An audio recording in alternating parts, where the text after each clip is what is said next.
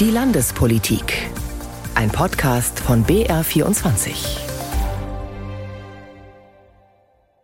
Wäre ich bereit gewesen, wegen maximalem Ertrag der Zustimmung Glaubwürdigkeit und, ich sage jetzt mal, meinen persönlich politischen Anstand zu gefährden.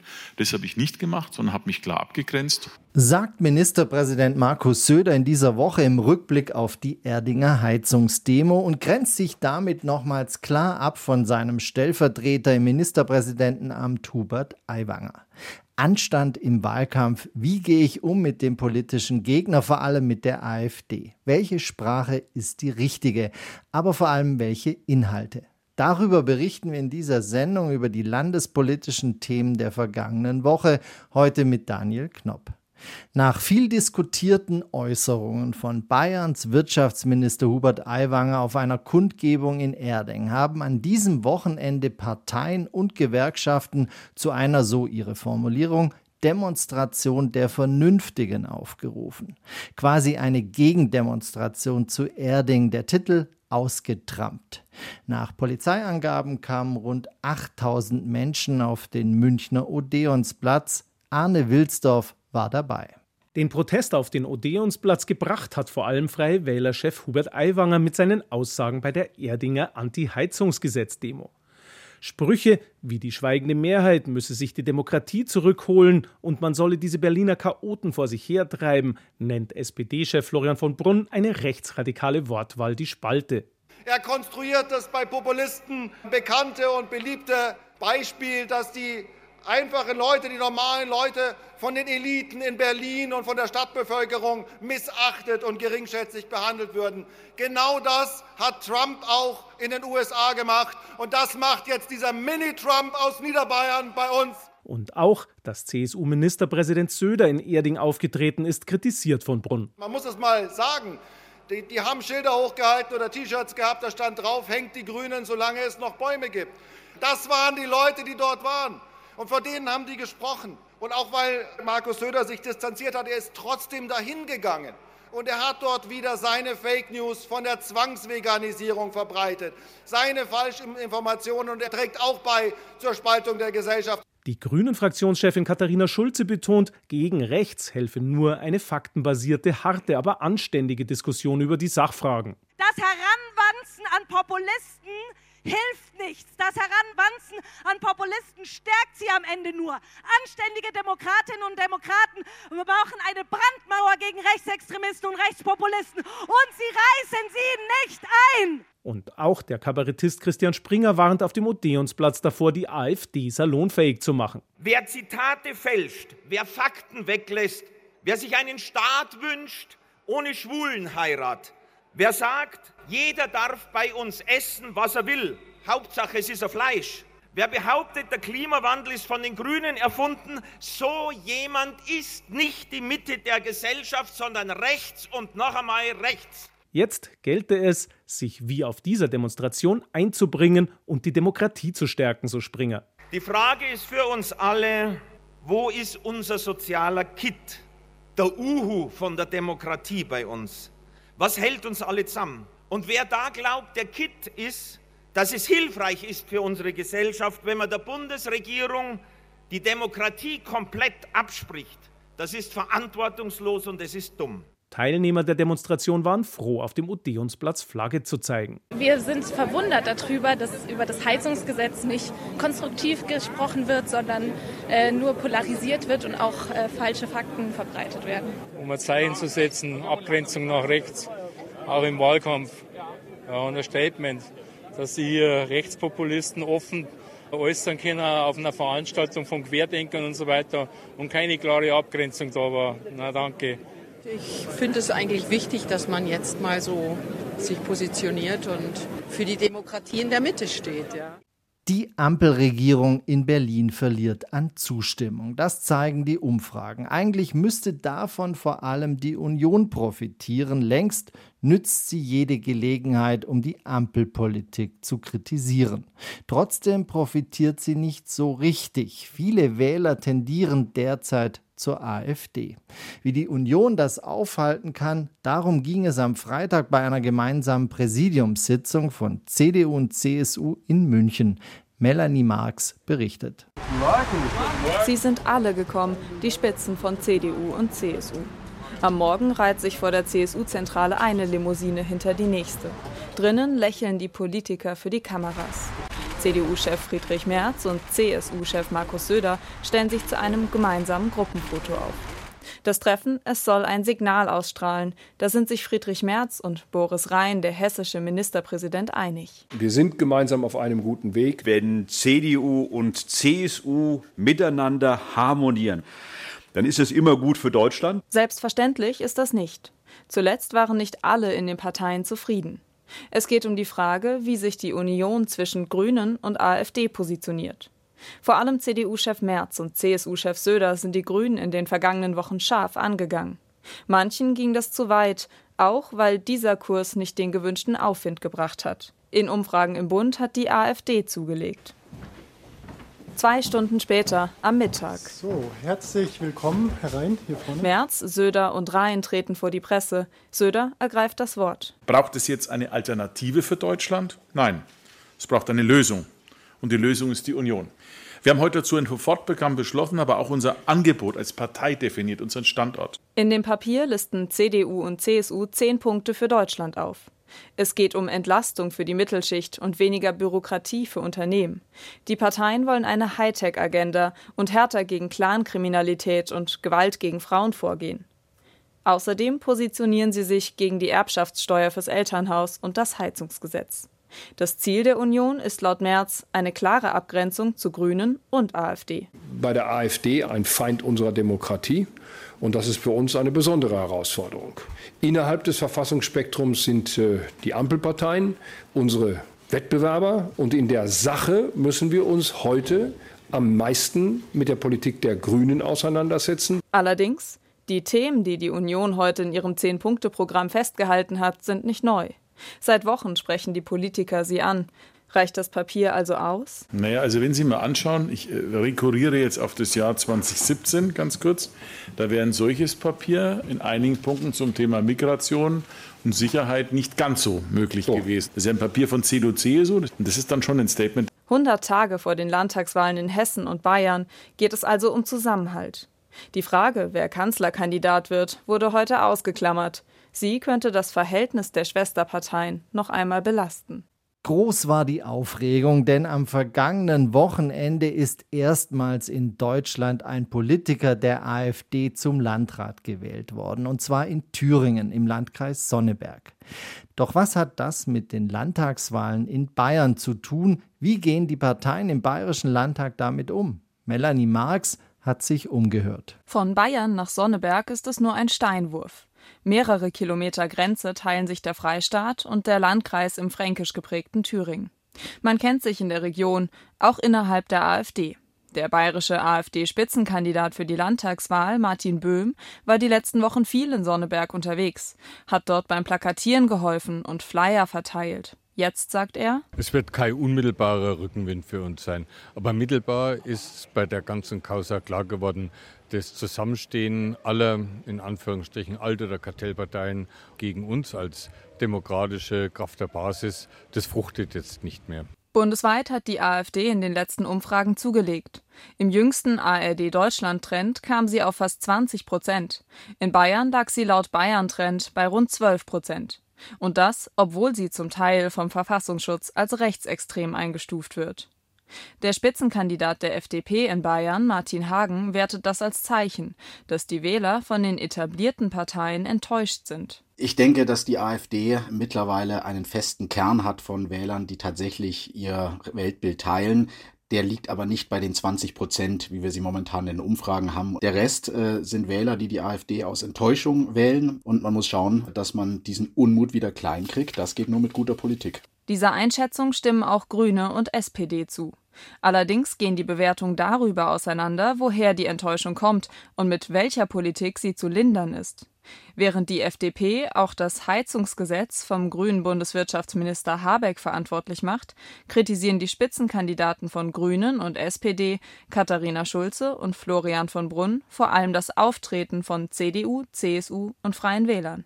Ich wünsche mir für den bayerischen Landtagswahlkampf, dass der anhand von Fakten geführt wird und dass nicht Parteien probieren, rechts zu blinken, in der Hoffnung auf einen kurzen Geländegewinn oder ein paar mehr Stimmen. Und was gar nicht geht, ist, wenn konservative Parteien, wenn liberale Parteien die Thesen der Rechten salonfähig machen, indem sie sie wiederholen. Eine Anspielung auch auf den jüngsten Auftritt von Freie Wählerchef Hubert Aiwanger. Bei einer Demo in Erding sprach er kürzlich davon, man müsse sich die Demokratie zurückholen.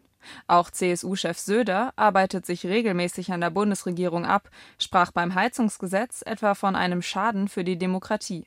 Aber er distanziert sich auch klar von der AfD und betont, man dürfe sich nicht anbiedern. Die CSU äußert sich heute auf Nachfrage nicht zu dem Ergebnis in Sonneberg und verweist auf die CDU.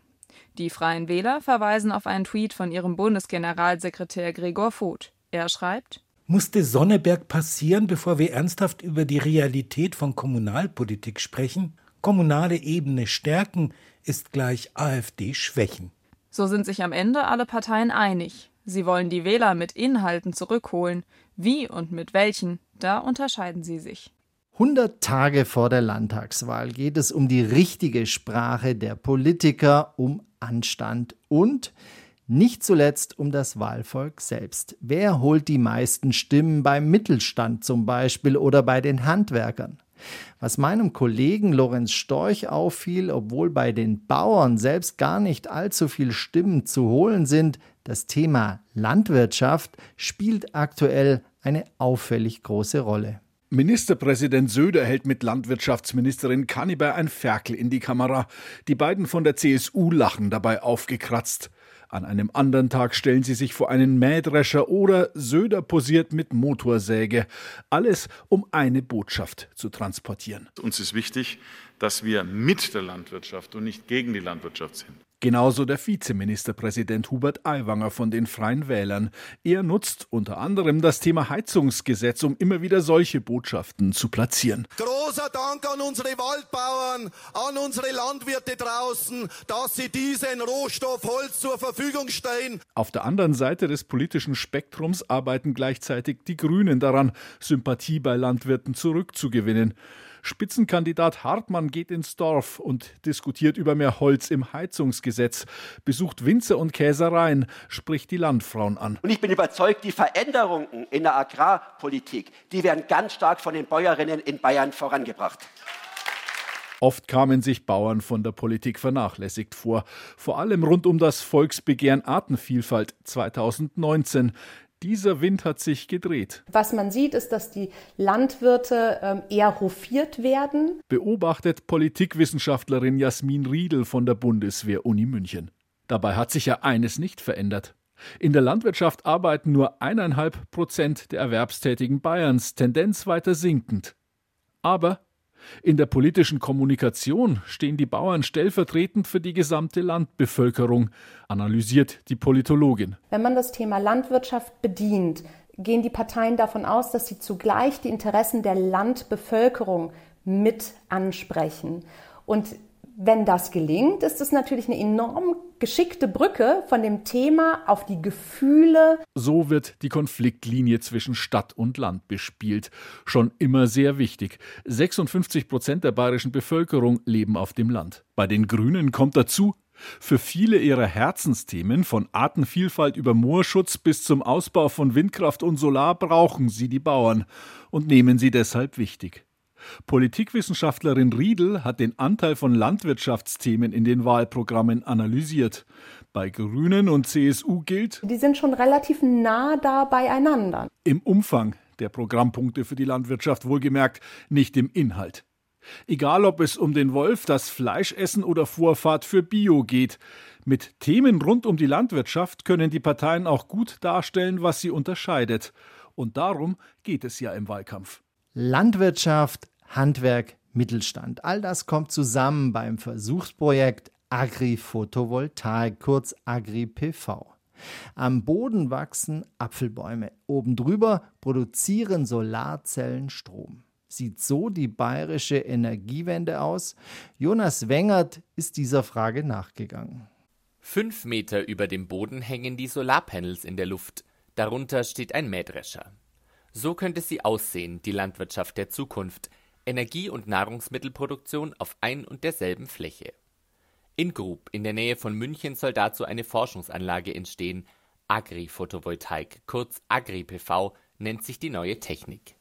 Am Mittwoch setzten CSU-Ministerpräsident Markus Söder und zwei seiner Minister den Spatenstich. Der Sinn und Zweck ist auch ein bisschen zu testen, was bedeutet das für landwirtschaftliche Produktion, was bedeutet das auch für das Brutverhalten beispielsweise von Tieren, was bedeutet das für die ökologische Qualität. Das wird jetzt hier sehr gut getestet, weil einfach in die Landschaft stellen ist nicht die Lösung. Es muss klug ergänzt werden. CSU-Landwirtschaftsministerin Michaela Kaneber will mit AgriPV verschiedene Herausforderungen gleichzeitig meistern. Jeder spricht über Ernährungssicherung, aber auch über die Energiewende. Und ich glaube, wir zeigen heute mit dieser Anlage, welche Möglichkeiten bestehen, landwirtschaftliche Flächen zu schützen und zu nützen, aber natürlich genauso auch unseren Bauern die Möglichkeit zu geben, Energiebauern zu werden. Bis Landwirte ihre Flächen reihenweise für Strom und Lebensmittel nutzen, dürfte es aber noch ein wenig dauern. Aktuell ist in Deutschland die AgriPV noch in den Kinderschuhen. Wir haben gerade mal so um die 30 Anlagen in Deutschland installiert. Das sagt Max Tromsdorf vom Fraunhofer Institut für Solare Energiesysteme in Freiburg. Seit knapp zehn Jahren forscht er zu AgriPV. Wie leistungsstark eine Anlage pro Hektar ist, hängt laut Tromsdorf unter anderem davon ab, wie dicht die Solarpanels aneinandergebaut werden können. Sprich, wie viel Schatten verträgt eine Pflanze oder wie groß muss der Abstand der Modulreihen bei bodennahen Systemen sein? Das Potenzial von AgriPV für die Energiewende hält Tromsdorf jedenfalls für immens. Über die verschiedenen AgriPV-Technologien hinweg würden vier bis sechs Prozent der landwirtschaftlichen Nutzflächen ausreichen, um den gesamten PV-Ausbaubedarf in Deutschland zu decken. Sprich, was wir als Ausbauszenario vor uns haben, die nächsten zwei Jahrzehnte, da könnte AgriPV flächenmäßig einen großen Beitrag leisten. Und wie schaut es mit der Ernte aus? Im Ackerbau führt AgriPV hierzulande laut Tromsdorf zu 20 Prozent weniger Ertrag. Bei anderen Arten der Landwirtschaft bleibe der Ertrag hingegen gleich oder man könne mit den Solaranlagen sogar mehr erwirtschaften, beispielsweise im Obst- und Gartenbau. Dort ist die Herausforderung immer mehr, dass man die Pflanzen, die Bäumchen vor den negativen Auswirkungen des Klimawandels schützt, sei es Stürme, Spätfröste im Frühling, Hagelschlag oder einfach nur zu viel Sonne und zu hohe Temperaturen. Und da können PV-Module tatsächlich eben Schutz bieten. Die Kosten für Agri-PV-Anlagen seien sehr unterschiedlich, so Tromsdorf. Bodennahe Solaranlagen seien in Teilen bereits konkurrenzfähig mit herkömmlicher Photovoltaik auf Freiflächen. Bei Systemen, die mehrere Meter über dem Boden installiert werden, seien die Kosten aktuell hingegen noch 20 bis 50 Prozent höher. Das könne sich aber ändern, wenn davon mehr hergestellt wird. Weil bei Agri-PV weder 100 Prozent Ertrag bei der Stromerzeugung noch 100 Prozent bei der Landwirtschaft möglich sei, wünscht sich Wirtschafts- und Energieminister Hubert Aiwanger von den Freien Wählern eine bessere Vergütung für den Bauern, der sich für eine Agri-PV-Anlage entscheidet. Insofern muss man den wohl mit ein paar Cent mehr unterstützen als bei einer reinen Freiflächenanlage. Sonst sagt er, dann verzichte ich auf den Weizen drunter, weil einfach der Sonnenstrom, der hier verloren geht, mehr wert ist. Im April hatte das Ampelkabinett in Berlin beschlossen, das Baugesetz zu ändern. Dadurch sollen Genehmigungen für kleinere Agri-PV-Anlagen bis 2,5 Hektar schneller und einfacher möglich sein. Ein Schritt, den der bayerische Grünen-Fraktionschef Ludwig Hartmann besonders für seine Partei als Erfolg verbucht. Er hilft unseren Landwirten, dass sie eine doppelte Ernte auf ihren Feldern einfangen können. Das ist genau der richtige Weg, um auch die Flächenkonkurrenz in der Landwirtschaft besser in den Griff zu kriegen. Pilotprojekte wie in Grub reichen dafür laut Hartmann nicht aus. Der Freistaat müsse die Beratung für Landwirte dringend ausbauen, um Agri-PV in die Fläche zu bekommen. Max Tromsdorf vom Fraunhofer Institut rechnet schon bald mit einem Boom der Technologie. Die Technologie ist einsatzbereit, sie funktioniert und auch die politischen Rahmenbedingungen Deutschlands sind soweit gestellt, sodass wir in den nächsten Jahren einen wirklich starken Markteintritt erwarten. Um den produzierten Strom dann auch nutzen zu können, müssen parallel die Netze weiter ausgebaut werden. Außerdem braucht es laut Tromsdorf weitere Forschung. Welches System eignet sich für welche Kultur am besten? Was sind mögliche Auswirkungen auf Ökologie und Biodiversität? Fragen, die auch bei der Anlage in Grub genauer untersucht werden sollen. Energiewende mit Agri-PV. Bayerns Staatsregierung zeigt sich optimistisch. Weniger optimistisch war Bayern bisher bei der Windkraft. Entsprechend schleppend läuft der Ausbau. Doch das soll sich jetzt ändern. Mehr Windräder in Bayern und zwar schnell. Das fordert mittlerweile eine Initiative von über 200 bayerischen Bürgermeistern. Energiewende von unten quasi. Auch CSU-Bürgermeister unterstützen den dringenden Appell. Vier Windräder stehen in der Gemeinde Berg nahe des Starnberger Sees. Gebaut 2015. Seit mehr als sieben Jahren erzeugen sie jetzt schon Energie. Damit ist Berg bei der Windenergie schon gut dabei. Aber Bürgermeister Rupert Steigenberger geht es insgesamt trotzdem zu langsam. Deshalb hat er einen Appell mitgestartet. Der richtet sich an die Staatsregierung. Über 200 Bürgermeister aus Bayern haben sich bisher angeschlossen aus allen Regierungsbezirken und quer durch die Parteien. Steigenberger selbst ist von der lokalen Gruppierung Bürgergemeinschaft. Ein Punkt, den er und die anderen Bürgermeister fordern, es muss viel schneller gehen. Die Genehmigungsprozesse müssen so laufen, dass innerhalb von einem Jahr so eine Anlage auch genehmigt werden kann und dass auch die Akzeptanz der Bürger für alternative Energie jetzt genutzt wird. Also die ist sehr stark gestiegen, seitdem sich Energie so massiv verteuert hat. Acht statt nur vier Windräder bräuchte seine Gemeinde, um in Zukunft genug Energie für alle im Ort zu produzieren. Denn nur dann gäbe es für all die Wärmepumpen und Elektroautos, die auf lange Sicht im Einsatz sein sollen, auch genug grünen Strom. Wie schnell wird es also zukünftig gehen mit dem Bau von neuen Windrädern? Energieminister Hubert Aiwanger, an den sich der Appell mitrichtet, sagt, alles, was wir beschleunigen können, beschleunigen wir. Es muss aber noch rechtssicher genug sein, dass man eben nicht zu schnell plant und genehmigt und am Ende ein Windkraftgegner dann dagegen klagt und Recht bekommt. Konfrontiert zieht er sich nicht von den 200 Bürgermeistern, die den Appell bisher unterschrieben haben. Mich freut es, dass die sagen, macht noch schneller, also ich mache so schnell wie ich kann. Doch nicht jeder ist Windkraft-Fan, auch nicht alle Einwohner der Gemeinde Berg.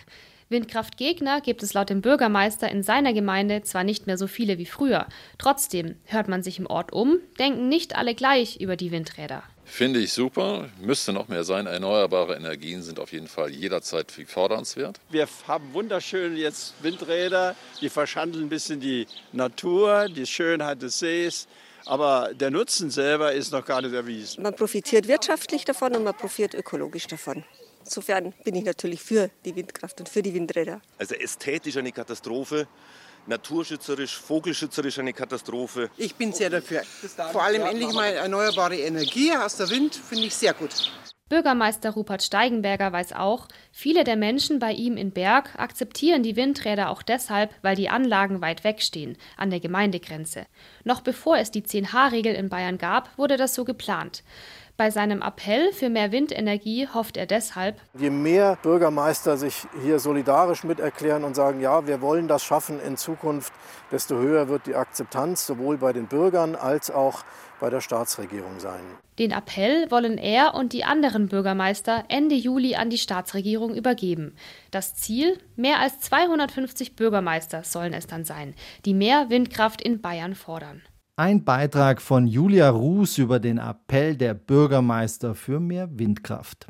Das war unser Rückblick auf die landespolitischen Themen der vergangenen Woche. Einen schönen Sonntag wünscht Daniel Knopp.